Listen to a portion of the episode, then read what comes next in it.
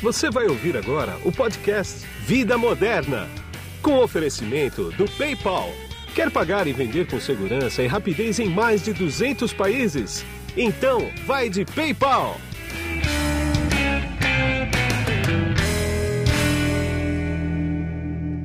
Bom, quem está comigo nesse podcast aqui hoje é o Leonardo Sertan, que ele é Head de Desenvolvimento de Mercados do PayPal para a América Latina. A gente vai bater um papo aqui sobre o consumo online no Brasil, que foi feito em parceria com a Edelman.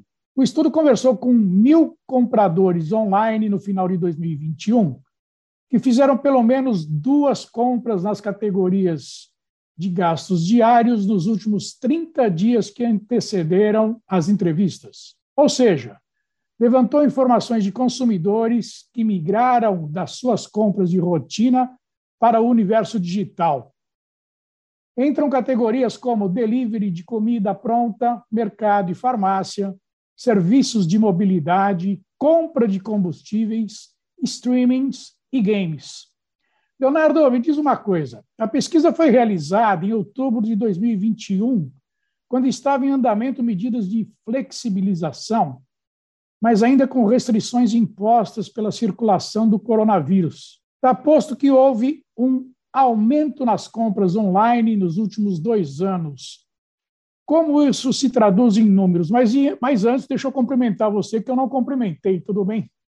Tudo bom, Guido. Obrigado pelo convite. É um prazer participar aqui com você mais uma vez. Obrigado, eu te agradeço pela tua agenda também. Então, mas como é que isso se traduz em números?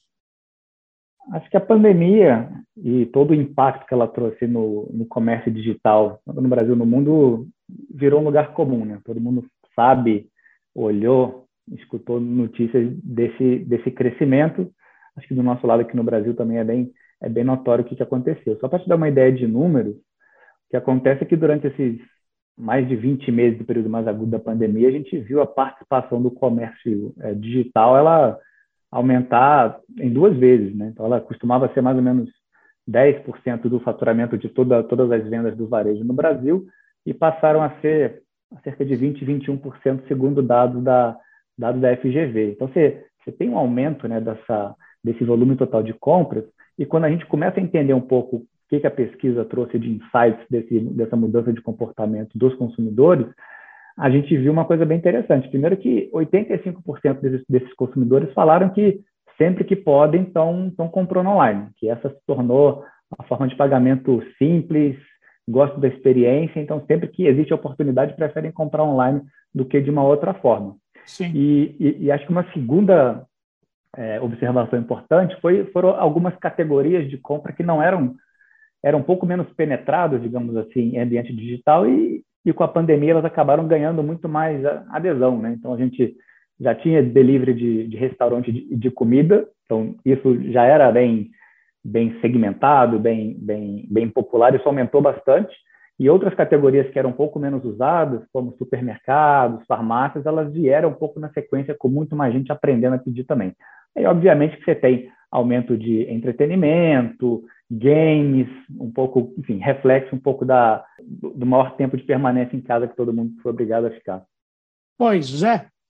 Agora, a gente conta muito com serviços de delivery nos últimos dois anos. A gente parece que o mercado descobriu isso, né? A pesquisa concluiu que em três em cada quatro entrevistados tinham pedido comida em casa e 90% deles pretendem continuar com esse hábito como é que vocês descobriram? Quer dizer, além disso, foi uma surpresa isso para vocês? Eu acho que não chegou a ser uma surpresa.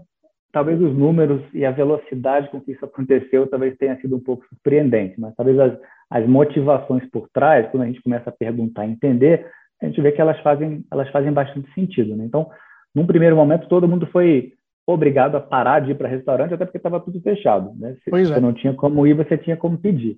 Ao começar a pedir, as pessoas começaram a se acostumar e vendo como é fácil, né? E acho que os restaurantes também eles se eles se prepararam um pouco mais para atender com mais velocidade, com mais qualidade, a comida chegando com mais consistência. Então, digamos que a experiência em si, ela se tornou melhor tanto para quem está vendendo quanto para quem está comprando. Óbvio também que isso não parte só de restaurante fechado, mas mesmo com restaurantes abrindo e voltando a reabrir, as pessoas estavam muito reticentes e preocupadas com, com a saúde, né? E com a pandemia, com o risco de contágio, digamos, transmitir, trocar cartão, digitar senha ou, ou dinheiro ali no restaurante, estar tá dentro de um restaurante. Então, as pessoas também elas estavam um pouco preocupadas, mesmo quando puderam voltar, com risco de contágio, né? Acho que outro dado interessante foi ficou muito mais notório o peso disso em finais de semana. Então, 77% do, dos respondentes falam que final de semana é o momento preferido, o momento de lazer, de estar com a família, de estar com amigos para fazer isso.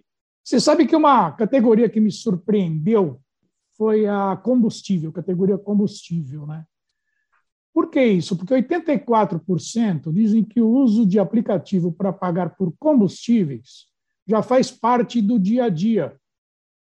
Isso, com certeza, reduz o número de filas nos postos de gasolina e garante segurança aos frentistas. Né? Você saberia falar, me dizer, se o pagamento online por esse tipo de serviço aumentou durante a pandemia? Aumentou Isso eu estou te perguntando bastante. por causa do isolamento, né? Quer dizer, o pessoal preferia pagar até mesmo sem abrir o vidro. é, acho que esse foi um ponto, né? Talvez num primeiro momento a gente vê toda a, a demanda de circulação caindo, mas mesmo talvez consumindo um pouco menos no total, quem ia até o posto preferia ficar com um certo distanciamento, e acho que não só de distanciamento social, de outras, enfim, pessoas. Ou, não, ou, claro que não. Ou funcionários, mas também, como eu tinha comentado anteriormente, a própria transição ali de cartão, maquininha, dinheiro. Então, isso também é um grande veículo de, de contágio. As empresas começaram a acelerar a disponibilização disso, colocando também, aí tem outros elementos por trás disso. Né? Então, você tem um elemento de preservação, um elemento de saúde, como a gente viu um pouco na questão do restaurante também, e você tem toda a parte de novos aplicativos e incentivos para as pessoas começarem a fazer isso. Então, os descontos e o famoso cashback, esse cashback ficou muito famoso agora durante a pandemia, que é, é parte do valor gasto em compras voltando para o consumidor, seja numa forma de desconto para a próxima compra, seja uma forma de dinheiro e outras e outras e outros formatos. E o que a gente olha é que mais da metade desses entrevistados falaram que esse cenário não deve mudar. É, vou continuar mantendo aqui os meus esses hábitos mesmo mesmo pós pandemia com mais flexibilização e acho que isso refletiu em números, né? A gente, quando olha esse número que você falou, mas se a gente olhar um pouco mais para trás, março de 2020, pré-pandemia, era mais ou menos 50%, né? Então, vê, uma, vê um crescimento aí super, super forte. Exatamente. Agora, a gente não pode deixar de falar também sobre os consumidores que conseguiram adaptar suas rotinas para uma forma remota. Os trabalhadores que puderam ficar em home office, por exemplo, estudantes que começaram a ter aulas online, é um exemplo. Né? O, que, o que a pesquisa pode detectar sobre essas pessoas que ficaram livres de trânsito e deslocamento e acabaram tendo mais tempo livre para realizar as atividades normais delas?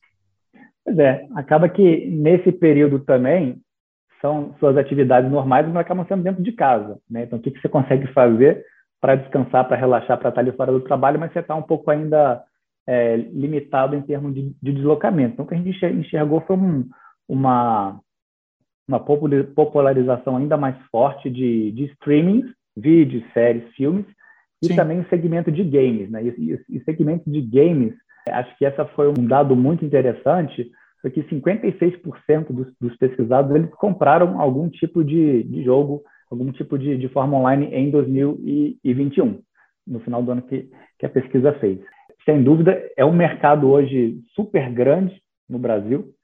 Cresceu durante a pandemia, mas gerou muito engajamento por as pessoas estarem dentro de casa e está conectado no ambiente digital, né? Você está ali, você joga online, a parte de pagamento ela acontece online também, a parte de experiência, a parte de troca com outros usuários.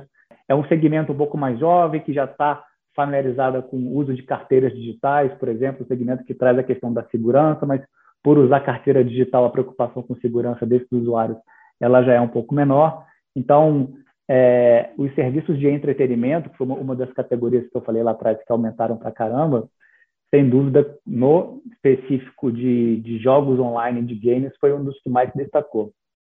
Sim, ah, deixa eu pegar um gancho aí. Você falou em carteiras digitais, né? Ah, que é um meio de pagamento bastante bastante seguro e bastante inovador, né?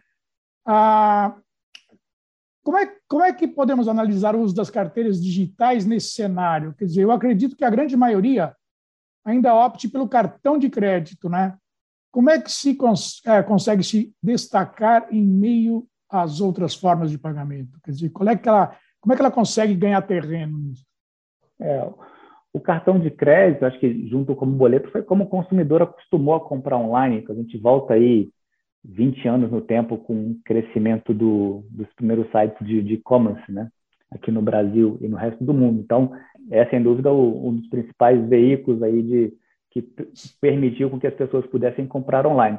A carteira digital ela veio um pouco na sequência como uma evolução dessa experiência, mas incluindo camadas adicionais de segurança e incluindo também uma conveniência, uma facilidade maior na hora de realizar a transação. Então, além do dado não ser compartilhado com, com, com os vendedores online, você tem ali a criação de uma senha, de uma senha ou de uma identidade é, facial ou de algum tipo de PIN, que você não precisa necessariamente digitar todos os 16 dígitos do cartão, todos os dados, essa informação ela já fica salva, então é muito mais rápido e é muito mais seguro. Acho que esses dois grandes diferenciais é o que vem aumentando aqui a popularização da carteira digital nos últimos anos. Quando a gente olha Brasil e olha outros mercados, esse é um movimento progressivo. Né? Então, você tem ali o movimento de adoção, as pessoas conhecendo, experimentando, e aí quando elas experimentam, elas começam a, elas gostam e aí elas começam a usar com muito mais frequência. A gente vê um movimento bem, bem acelerado, mas é uma, é uma curva de adoção, como a gente vê em tantas outras categorias de, de produtos e soluções. Sim, só mais uma coisinha. Tem uma faixa etária que, é, que adota mais isso, por um acaso?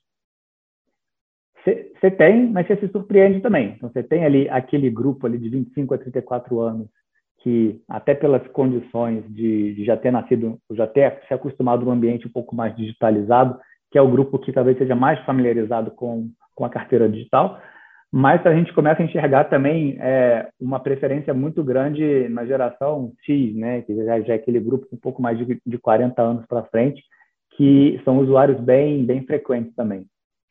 Entendi. Agora, tem uma peculiaridade aí, tem uma coisa específica que eu queria ver com você, que é o seguinte.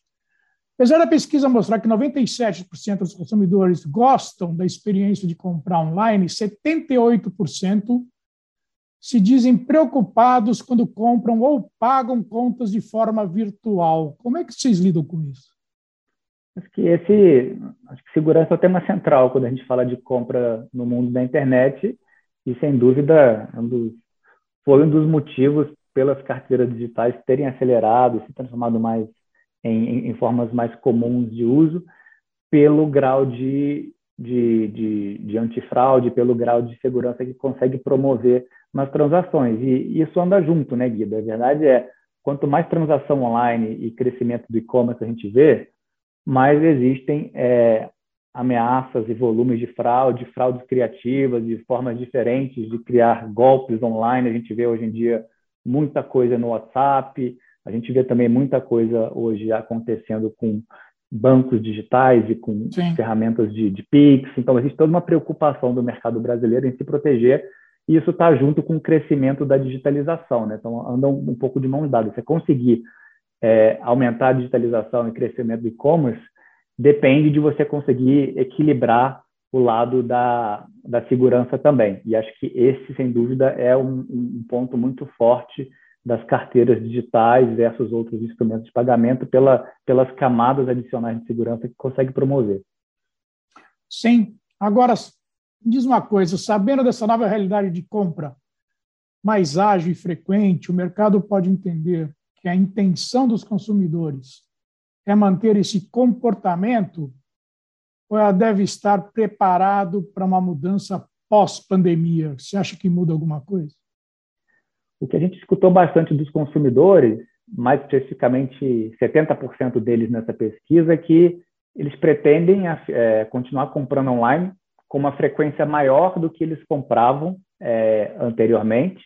E também existe uma intenção desse grupo de incluir nos próximos anos outros serviços e outros produtos em seu cotidiano que não que teoricamente não estão necessariamente fazem parte desses pagamentos digitais, né? como parte de educação, pagamento de algumas contas e etc. Querem trazer novas categorias para esse, para esse é, hall de categorias mais usadas. Né? Acho que o que a gente viu na pesquisa também, que além do aumento, aumentou de, de compra de quem não fazia, aumentou também a frequência. Né? Então, alguns consumidores que compravam uma categoria específica uma vez por mês, passaram a comprar a cada 15 dias, ou passaram a comprar a cada, a cada semana, dependendo um pouco ali da, da necessidade.